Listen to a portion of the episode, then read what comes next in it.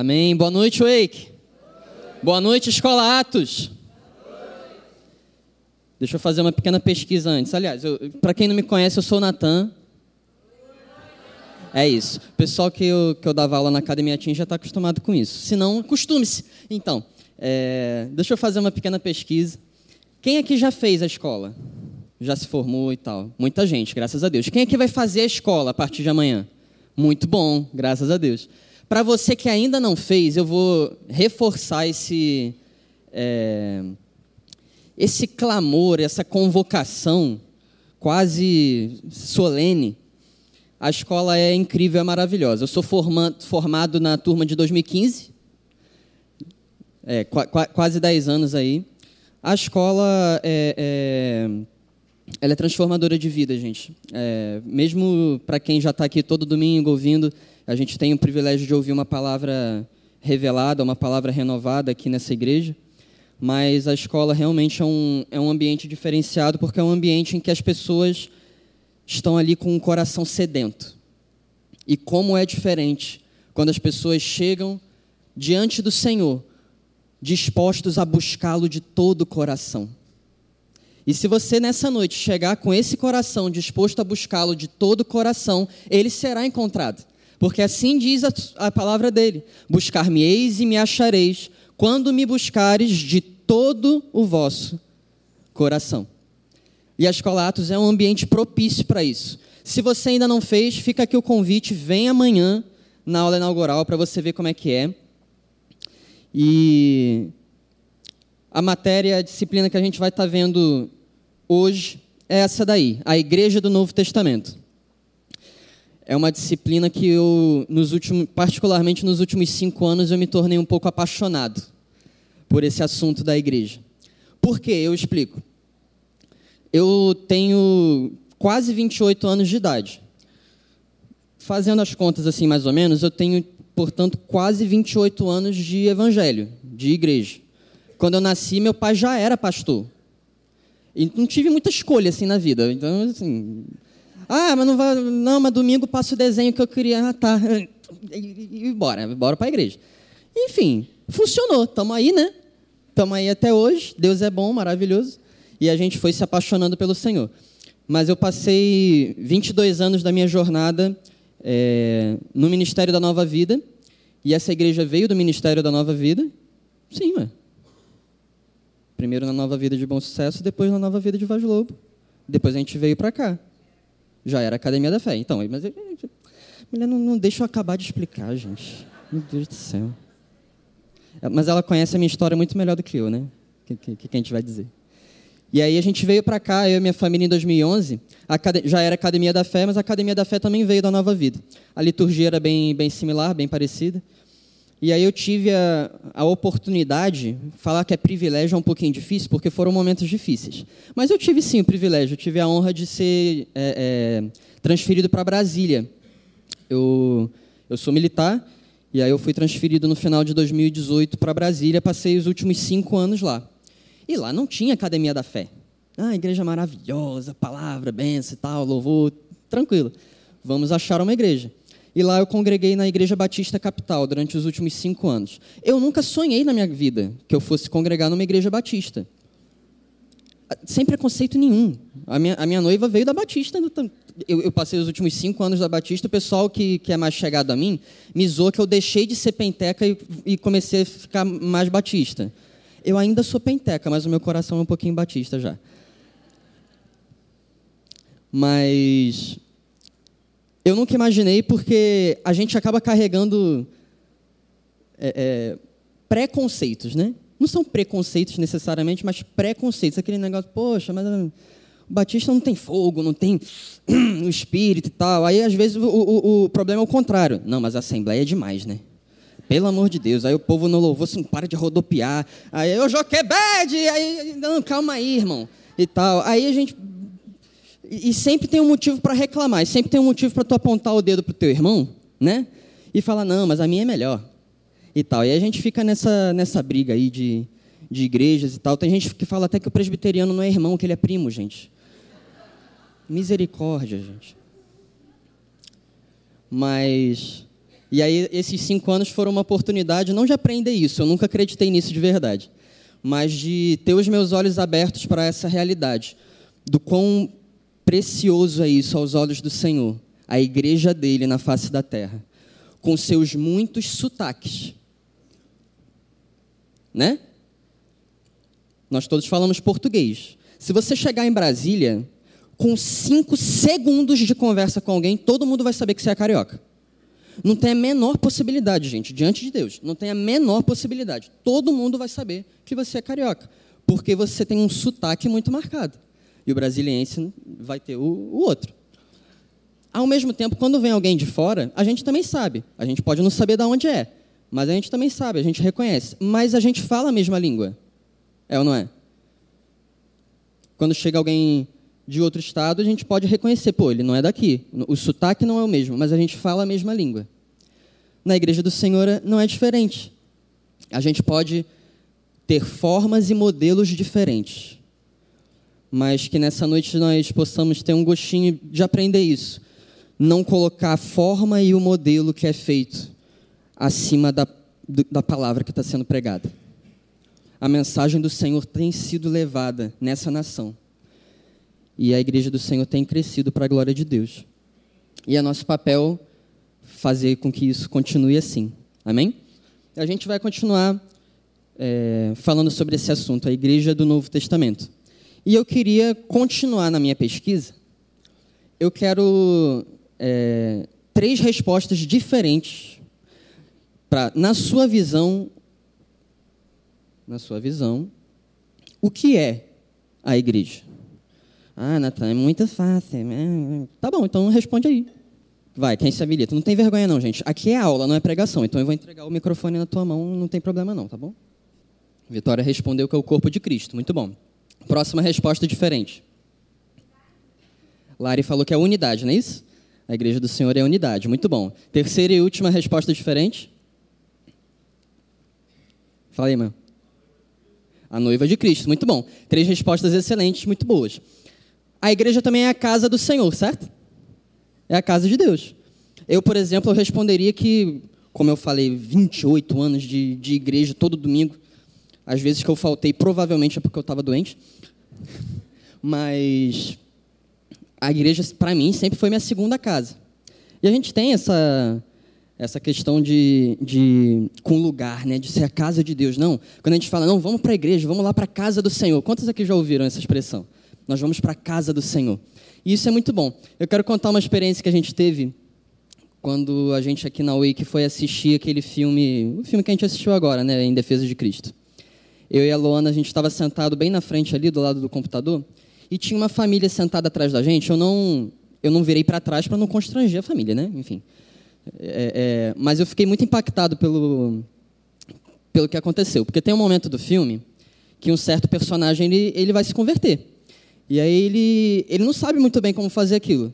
Aí ele chega assim e pergunta para a esposa dele que já era convertida: Não, mas e aí? O que, que eu tenho que fazer? Como é que a gente faz isso? A gente tem que ir para a igreja para fazer isso? Aí ela responde: Não, nada disso. Aqui é a igreja. Eles estavam dentro de casa. Não, nada disso. Aqui é a igreja.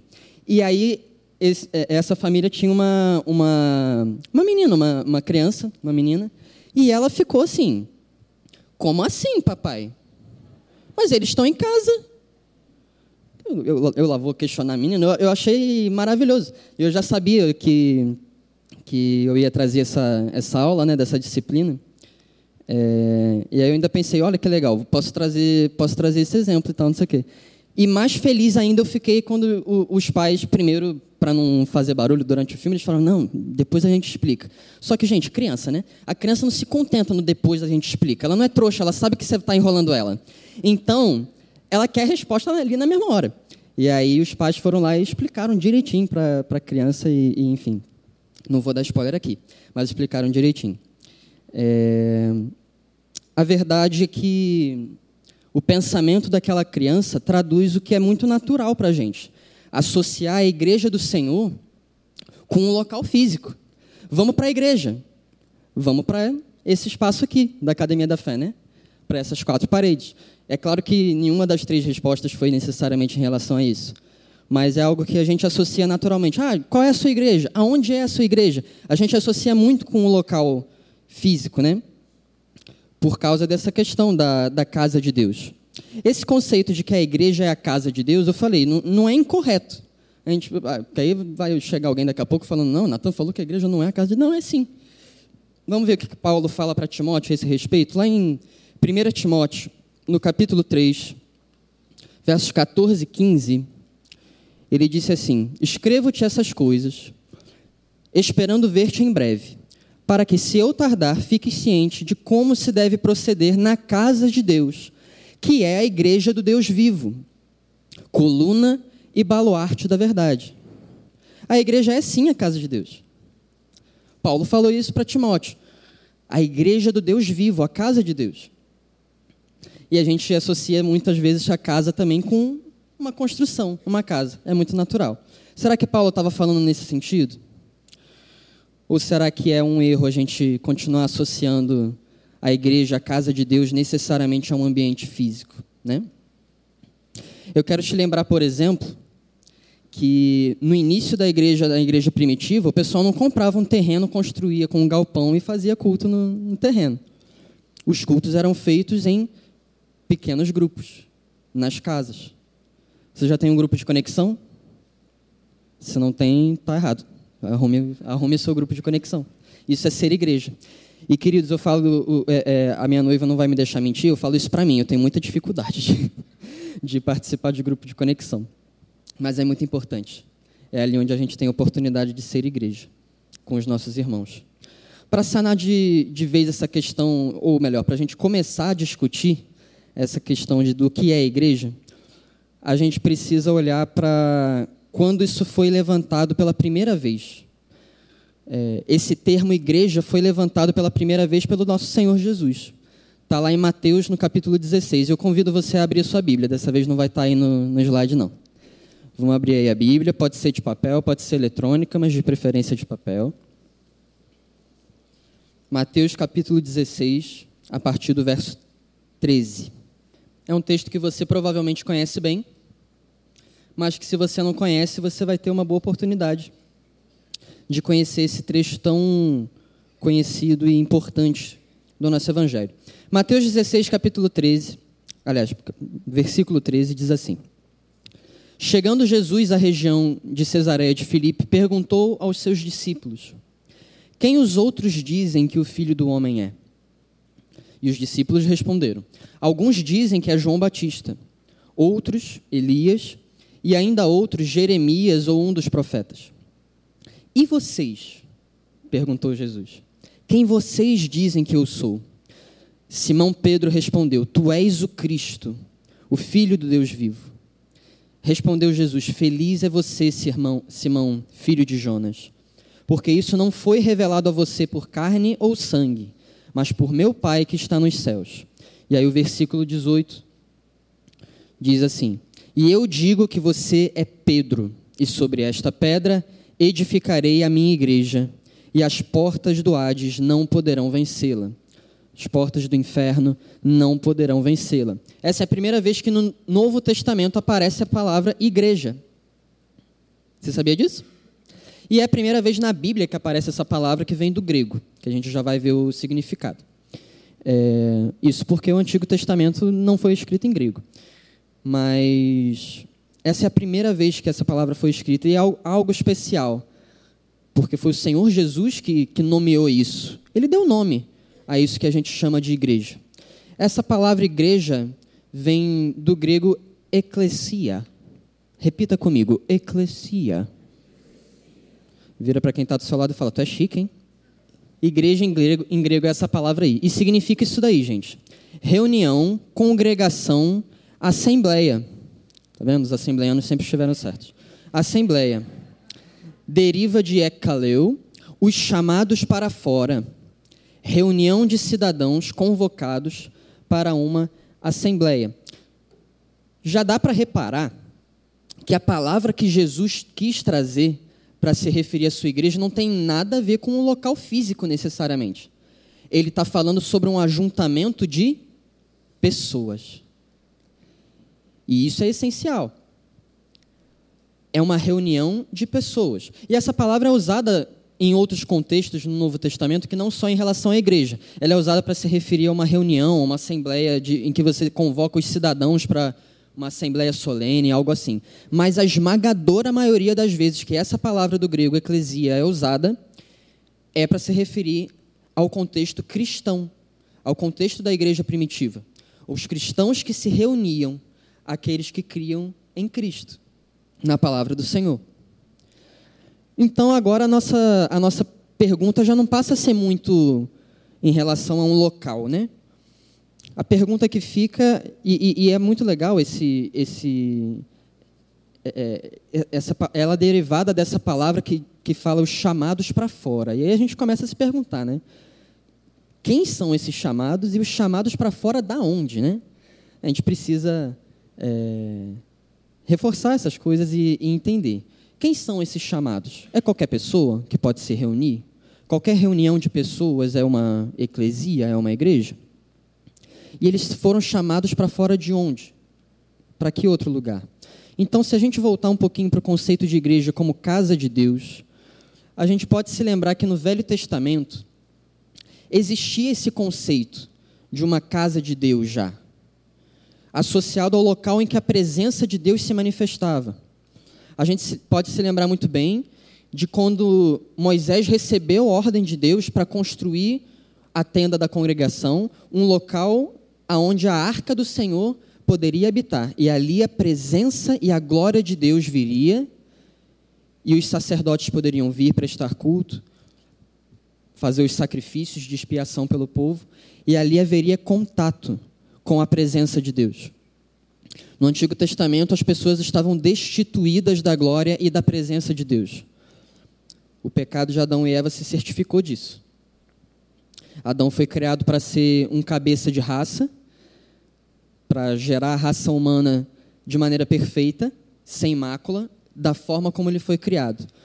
O pecado entrou no mundo e a partir daí já não havia comunhão da presença de Deus com o ser humano. Então, por isso, esses lugares eram tão importantes onde o pessoal pudesse receber da presença de Deus. A gente tem esse exemplo de Moisés, da tenda da congregação, mas a gente lembra também, eu não sei se você vai lembrar, de quando Jacó ele estava fugindo do, do seu irmão Esaú e ele para num determinado momento para descansar e, e, naquela época não tinha hotel cinco estrelas para ele parar no meio da estrada. Então ele pega uma pedra e ele usa de travesseiro. E durante esse, esse momento ele tem um sonho, aquele sonho de uma escadaria que vai até o céu e os anjos do Senhor subindo e descendo. Depois Jesus vai revelar que essa escadaria falava sobre ele. E isso é muito interessante. A gente não tem muito tempo para explorar isso, mas depois você pode ler isso nos evangelhos também com, com calma. E Jacó ficou tão impactado com aquilo que ele pegou aquela pedra que ele usou de travesseiro, ele ungiu a pedra com óleo e ele falou: Este lugar aqui é Betel, que significa casa de Deus. Aqui o Senhor me visitou. E é uma experiência tão impactante para Jacó que ele levanta um altar ali para o Senhor. Ele pega aquela pedra e fala: Isso aqui eu, eu, eu usei como um simples travesseiro. Mas agora esse lugar aqui é especial. Nesse lugar eu encontrei o Senhor. E como é especial, a gente vê no Antigo Testamento homens e mulheres que não podiam ter uma comunhão tão íntima com o Espírito Santo. O Espírito Santo nem tinha vindo. Uma comunhão tão íntima com o nosso Deus. Quando eles tinham uma experiência dessa, eu preciso marcar isso de alguma forma. Isso aqui vai ser um altar. Aqui eu encontrei o Senhor. Aqui é Betel, aqui é casa de Deus. Eu não acho que seja coincidência que Jacó ungiu uma, uma pedra e uma rocha para demarcar um lugar em que a presença de Deus estava estabelecida. Lembrando desse último verso que a gente trouxe de Mateus 16, 18, Jesus ele faz um jogo de palavras com, com Pedro, né? Simão Pedro, que foi aquele que trouxe a revelação. Ele diz para ele: Eu digo que você é Pedro, e sobre esta pedra edificarei a minha igreja. E eu acho que quem é da Academia da Fé há um tempinho já ouviu isso, mas é bom a gente reforçar ele usa esse termo Pedro, que no grego é Petrus, ou Petras, que é a pronúncia. Eu peguei a pronúncia, gente. É, é o esforço do professor. E sobre esta pedra é Petra. Qual que é a grande diferença? Petras fala de uma, um pequeno, uma pequena lasca de pedra, um pequeno pedacinho de pedra. Petra, que é quando Jesus fala de sobre esta pedra, é uma rocha, é uma montanha, é uma pedra que, se você lascar ela, sai um, um Petras, entendeu? É, e aqui, enfim, tem muitas discussões a respeito disso, porque Jesus fala sobre esta pedra edificarei minha igreja. E aqui é um campo de, de, de, alguns debates teológicos que não vem muito ao caso. A, igreja, a, a escola Atos não fica muito focada em, em abranger debates teológicos. Tem alguns, e, e, e, os que mais se destacam são os católicos, né, que entendem que Jesus estava falando do próprio Pedro. Sobre esta pedra, Pedro. Você é Pedro, pedra. Sobre Pedro, eu edificarei a minha igreja. E aí, Pedro, na tradição católica, foi o primeiro Papa, enfim. Os católicos seguem essa linha. Não é bem essa linha que a gente segue. A linha que a Igreja Academia da Fé e a Escola Atos creem segue mais um, um, um, existem duas linhas que a gente meio que, que que faz uma fusão assim e que vocês vão entender por quê. Existe uma linha que acredita que essa pedra é o próprio Jesus. A pedra fundamental sobre a qual toda a igreja é estabelecida seria o próprio Jesus. A terceira linha que eu vou comentar é que, na verdade, Jesus estava falando, a pedra que Jesus queria dizer sobre a qual toda a igreja seria edificada, era a revelação que Pedro trouxe. Pedro trouxe uma revelação que, salvo algum engano da minha parte, ainda não havia sido discutido pelos discípulos. Vocês quem dizem que eu sou? Eu sou um simples profeta? Os outros estão dizendo, você é um dos profetas. Ou você é, é, é, é, tem o espírito de algum dos profetas antigos e tal. Vocês quem dizem que eu sou? E você vai lembrar, na, na, na tradição judaica, os judeus esperavam e esperam até hoje o Messias. E na tradição deles, esse Messias era associado com um líder militar. Um líder que, principalmente no período debaixo da, da, da opressão do, do Império Romano, viria para libertá-los do Império Romano. E Jesus o tempo todo trazendo parábolas sobre como o reino de Deus não é do jeito que vocês estão esperando. O reino de Deus não é desse jeito. E com esse tempo de convivência, Jesus pôde virar para os discípulos e perguntar isso. E Pedro teve uma revelação, que segundo o próprio Jesus, não foi nem carne nem sangue que revelaram a ele. Ele disse: Tu és o Cristo. Tu és o Messias, aquele que nós estávamos esperando. O Filho do Deus vivo. E essa revelação, não sei se você sabia disso, mas a gente está aqui hoje porque a gente acredita nisso. Essa é a revelação. Então, por isso que eu quis dizer que, que nós acreditamos numa fusão dessas duas linhas, porque sim, a igreja do Senhor é estabelecida sobre essa pedra fundamental dessa revelação. Jesus não é um simples profeta, Jesus não é um, um espírito iluminado que veio aqui à terra e nos ensinou muitas coisas boas. Jesus não é um cara maneiro que ensinou a gente como a gente deve viver. Jesus é o Rei dos Reis. O Verbo que se fez carne habitou entre nós, recebeu todo o peso do nosso pecado, todas as nossas doenças, se tornou escravo, para que hoje eu e você não precisássemos mais. Essa é a revelação. E sobre isso a igreja é construída. Ao mesmo tempo, tem muitas passagens na Bíblia. Quem já teve eh, aula comigo, eu falo, eu falo disso uma a cada duas aulas. Jesus é revelado como a pedra angular em infinitos textos, tanto do Velho Testamento como do Novo Testamento. A pedra angular, se você não está familiarizado com esse termo, é a pedra fundamental de uma construção. É aquela que, assim, vamos. vamos é, é, lá em Brasília teve um momento especial, eu trabalhei com, com obras no, no Exército lá em Brasília, né? E teve um momento que eu, que eu achei muito interessante que estava no início de, um, de uma nova obra, de um hospital que eles iam construir lá. E aí ia ter um evento lá. E aí qual que era o nome do evento? Vai ser a, a colocação da pedra fundamental. Eu falei, olha aí, até hoje esse conceito está aí firme. A pedra fundamental é a pedra que vai ser a base de todo o resto da construção. Todo o resto da construção vai se amoldar àquela pedra. Esse é o conceito. Sim, Jesus é comparado com a nossa pedra fundamental. Ele é o Cristo, Filho do Deus vivo. E a partir dele nós edificamos a nossa igreja. A igreja do Senhor é dele, não é de homens, não é de pastores. Não é de organizações, não é de ninguém. A igreja é dele, a igreja é do Senhor. E essa é a revelação sobre a qual essa igreja resistiu 2020 anos e, e vai resistir até a volta dele. Queridos, a perseguição está tá começando a vir mais forte aqui no Brasil. A gente ainda não tem uma perseguição como em outros países, é, que já é política mesmo, uma perseguição de, de, de cadeia, e perseguição religiosa, né? É, de, de falar assim, Ei, tu é crente mesmo? Ah, sou, tá, cada um, cadeia, morte, tal. Tem país que é proibido você pregar o evangelho, tem país que é proibido você ser crente, tem país que é proibido você se converter. Então, aqui no Brasil, graças a Deus, a gente ainda tem liberdade para pregar, a gente ainda tem liberdade para ouvir essas verdades, para ter a nossa Bíblia, para ler a nossa Bíblia, para fazer cultos em casa. Mas eu não sei se você reparou, a gente já começou um processo de perseguição ideológica e, e moral. Hoje, você ser cristão, você já é automaticamente é, é, taxado de algumas coisas, né? Não vale muito a pena é, a gente entrar nesse assunto. Mas é bom a gente estar atento.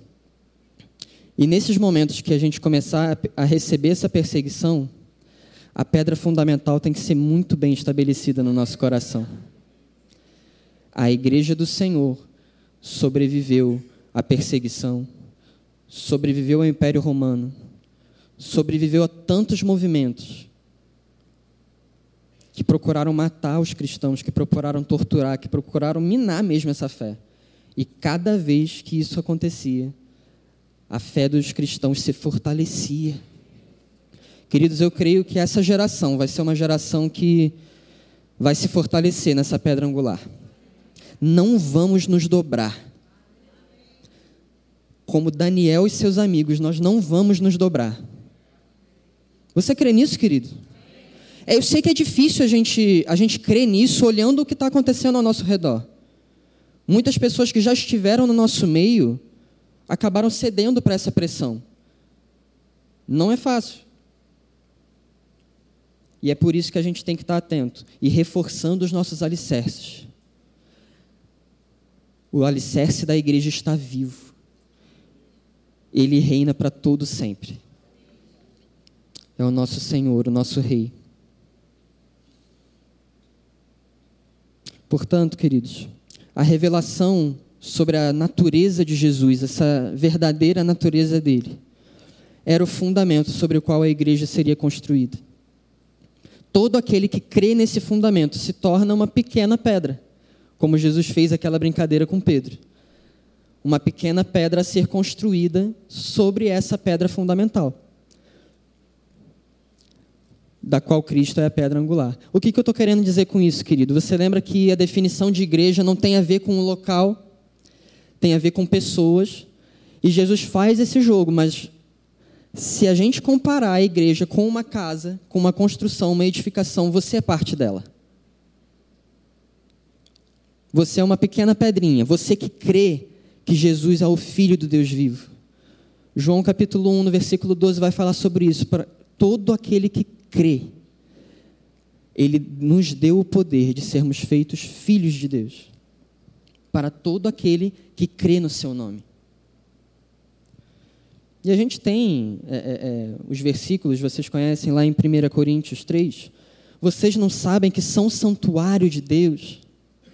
Nós, os que cremos, você que já creu nessa realidade. Nós somos templo do Espírito Santo. Então, querido, eu acho que a melhor pergunta a se fazer não é nem necessariamente o que é a igreja. Hoje o acesso à presença de Deus não está mais restrito, e graças a Deus por isso. A construções ou lugares físicos. Mas está disponível a todo aquele que crê. Antigamente era só aqueles poucos escolhidos, aqueles poucos selecionados dos sacerdotes que poderiam acessar o Santo dos Santos, o local em que a presença de Deus se manifestava. Mas o nosso Senhor, quando ele foi crucificado, ele bradou: Está consumado. Nesse momento, o véu do templo foi rasgado de cima a baixo. E hoje, a Bíblia nos fala que nós podemos nos achegar confiadamente junto ao trono da graça. A presença de Deus está disponível para nós por causa daquilo que Paulo fala em 1 Coríntios. Hoje nós somos o templo. Nós somos essa igreja, receptáculos do Espírito Santo. E aí a gente entende o que a, a esposa daquele personagem do filme fala. Nós não precisamos ir para a igreja, instituição, a igreja com I minúsculo, para poder fazer uma oração de, de, de confissão de fé. Aqui é a igreja.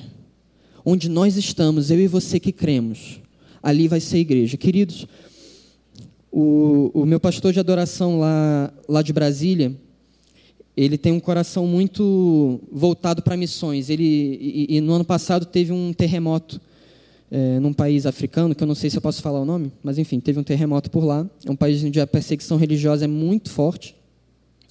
E aí a nossa igreja de Brasília mandou uma, é, é, um, pequeno destacamento de pessoas, não necessariamente para pregar o evangelho, mas para ser algo é, humanitário mesmo. foram profissionais da saúde, foram profissionais. É, é, ele é psicólogo, por isso que ele foi. E ele teve a oportunidade de participar lá de um culto da igreja perseguida em que as pessoas não, não, não era divulgado o local só para quem já fazia parte. E aí o negócio era na encolha, irmão. O evangelismo era na encolha. Porque se, se você falasse do evangelho para a pessoa errada, aquela pessoa poderia te denunciar.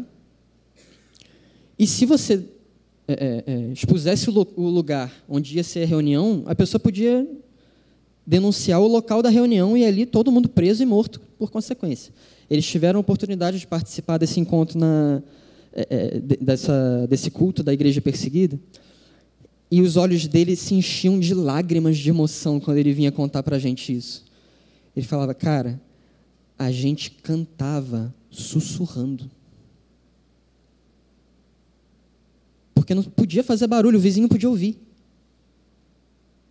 Eles cantavam sussurrando, não tinha música. Mas ele falou que poucas vezes na vida dele, ele é pastor de adoração, veja.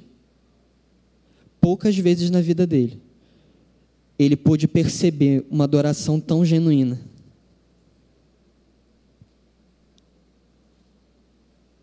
Por isso que eu falei, quando nosso coração está disposto a buscar o Senhor, não com uma parte, não com o que sobra do meu tempo, mas de todo o coração. Ali a igreja do Senhor estabelecida, ali a glória dele vem. E as pessoas são impactadas e são transformadas, gente. A nossa nação não vai ser impactada e não vai ser transformada por política, não vai ser impactada e não vai ser trans transformada pela educação, por mais que a educação seja fundamental. Não vai ser transformada e não vai ser impactada por políticas sociais. Essa nação vai ser impactada pelo nome de Jesus. E o nome de Jesus que nós vamos pregar aonde nós estivermos. Talvez com palavras, mas com a nossa vida, com o nosso exemplo, com o nosso não nos dobrar. Você crê nisso, querido? Então, voltando para aquela nossa pergunta do início, talvez o melhor não seja perguntar, né, o que é igreja, mas sim quem é a igreja. E eu queria muito que você nessa noite tivesse essa convicção, não, eu sou igreja do Senhor. Por quê? Porque eu tenho carteirinha de membro da, da Academia da Fé, acho que a academia nem tem carteirinha de membro, mas enfim. Porque eu tenho, porque eu já fui batizado, porque eu oro em línguas. Não, querido. Porque no seu coração você creu, confessou, entregou toda a sua vida para o único Senhor e Salvador, para o único nome pelo qual importa que sejamos salvos. Se você já fez isso, você é a igreja do Senhor. E onde quer que você vá, você é embaixador. E você é um representante dessa igreja. Leve isso a sério, querido. Não é só no domingo que você tem a oportunidade de ser igreja. Se você fizer o segundo ano esse ano, ou começar Atos esse ano e fizer o segundo ano ano que vem, a gente nas próximas aulas vai falar sobre um pouquinho sobre a missão da igreja, a missão da igreja aqui dentro da igreja com I minúsculo e lá fora. Certo? Mas não vai dar para falar isso agora. Por fim, quem é a igreja? Igreja são todos aqueles que foram chamados para fora. De onde? Do mundo pecaminoso. Do império das trevas, aonde nós estávamos, por terem crido que Jesus é o Cristo que foi morto e venceu, para se reunirem em adoração ao Senhor. Queridos, há uma unção especial quando a igreja se reúne com esse propósito de adorar ao único que é digno de receber toda a honra, toda a glória e todo o louvor. Salmos vai falar isso, ó, quão bom e agradável estarem unidos os irmãos. É como óleo precioso. Como é bom e agradável nós estarmos unidos. E quantas vezes a gente abre uma brecha picuinha mesmo, cara, por, por coisas que, que, que importam tão pouco. Mas a gente se esquece que essa pessoa que está do seu lado é seu irmão. E queridos, eu não sei você, mas quando meu irmão está sofrendo alguma coisa, eu choro com ele. Quando meu irmão se alegra com alguma coisa, eu me alegro com ele. Isso é ser igreja. Quando meu irmão está precisando de alguma coisa, ele está doente, ele está passando por um momento de necessidade, eu vou lá e eu sou braço para ele. Ah, Natan, tem que estar tá com o radar atento para todo mundo. Não necessariamente. O pequeno grupo é uma excelente oportunidade para isso. O grupo de conexão é um excelente local para isso. Porque ele é pequeno. Mas não vamos cair nessa cilada de pensar que isso aqui que nós vivemos tem a ver só com a gente. É muito precioso, é muito glorioso o que Jesus fez por nós, de uma forma individual. É muito precioso. A salvação de Jesus é muito individual para cada um de nós, sim. E o pastor Hélio muitas vezes fala: não, você tem que falar para você mesmo, eu sou a menina dos olhos de Deus, né? Eu sou o menino dos olhos de Deus. Isso não é mentira, isso é verdade. Deus te olha de uma forma muito especial e preciosa. Mas no nosso momento de culto e adoração ao Senhor aqui em igreja, não tem como a nossa adoração ser somente vertical. A gente precisa ter um olhar horizontal para os nossos irmãos. Queria te convidar a ficar de pé nesse momento. E a se colocar com o coração rendido diante do Senhor.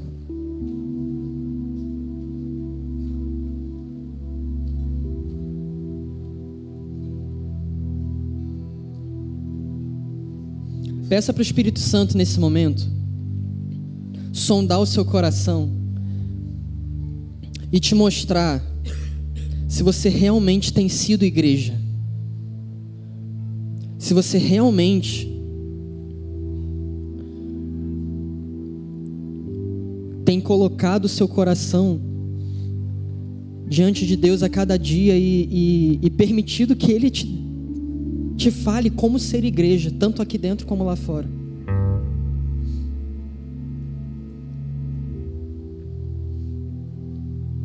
Faça a sua oração nesse momento.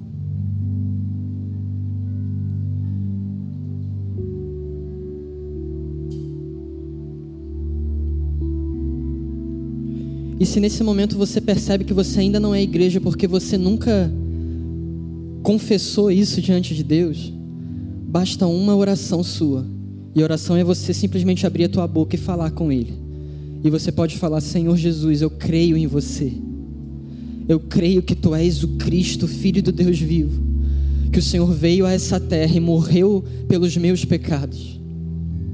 E de hoje em diante o meu coração é teu, a minha vida é tua. Se você fizer isso, se você falar essas palavras nessa noite, você se torna igreja. E todas essas pessoas que estão aqui se tornam seus irmãos. E para você que já é igreja, peça para o Espírito Santo te mostrar aquilo que você precisa ajustar.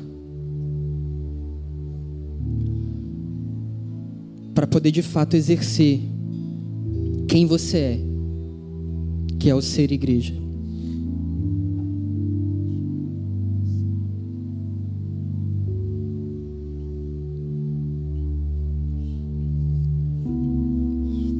Senhor Jesus, nós queremos nos render em adoração ao Senhor nessa noite. Te declarar mais uma vez que tudo que nós somos é teu, o nosso coração é teu, a nossa atenção é tua, os nossos desejos e pensamentos nós queremos voltar para o Senhor. Espírito Santo nos mostra se há em nós algum caminho que ainda não entregamos ao Senhor. Nós queremos de fato render isso aos teus pés. Mas principalmente, Senhor, nessa noite desperta em nós uma consciência maior do que é ser igreja. Desperta em nós um amor que nós nunca sentimos antes pelas pessoas que estão do nosso lado. Desperta em nós uma compaixão, uma empatia, Senhor, que não nos deixe ficar quietos e parados diante da necessidade do meu irmão. Desperta em nós também, Senhor, por favor, um desespero em ver o teu evangelho espalhado por essa cidade, espalhado por essa nação. Nós não vamos nos contentar como teus embaixadores em ver amigos nossos indo para o inferno. Não, não. Essa terra é tua, nós declaramos agora na autoridade do nome de Jesus, essa terra é tua e a tua igreja prevalecerá sobre toda oposição que se levantar, seja ela ideológica, seja ela perseguição religiosa, seja ela militar, seja o que quer que se levante contra a tua igreja, nós cremos, o teu nome prevalecerá. Muito obrigado, Senhor, porque tu és o Senhor da igreja. E por isso nós temos essa confiança e essa segurança, não seremos abalados. Não importa o que se levante.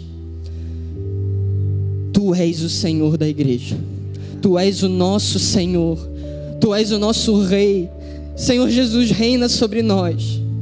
Que nada mais ocupe teu lugar de honra. O Senhor é o nosso rei, o Senhor é o rei dos reis. Nós rendemos tudo aos teus pés nessa noite, Senhor e te louvamos e te agradecemos. No nome de Jesus. Amém.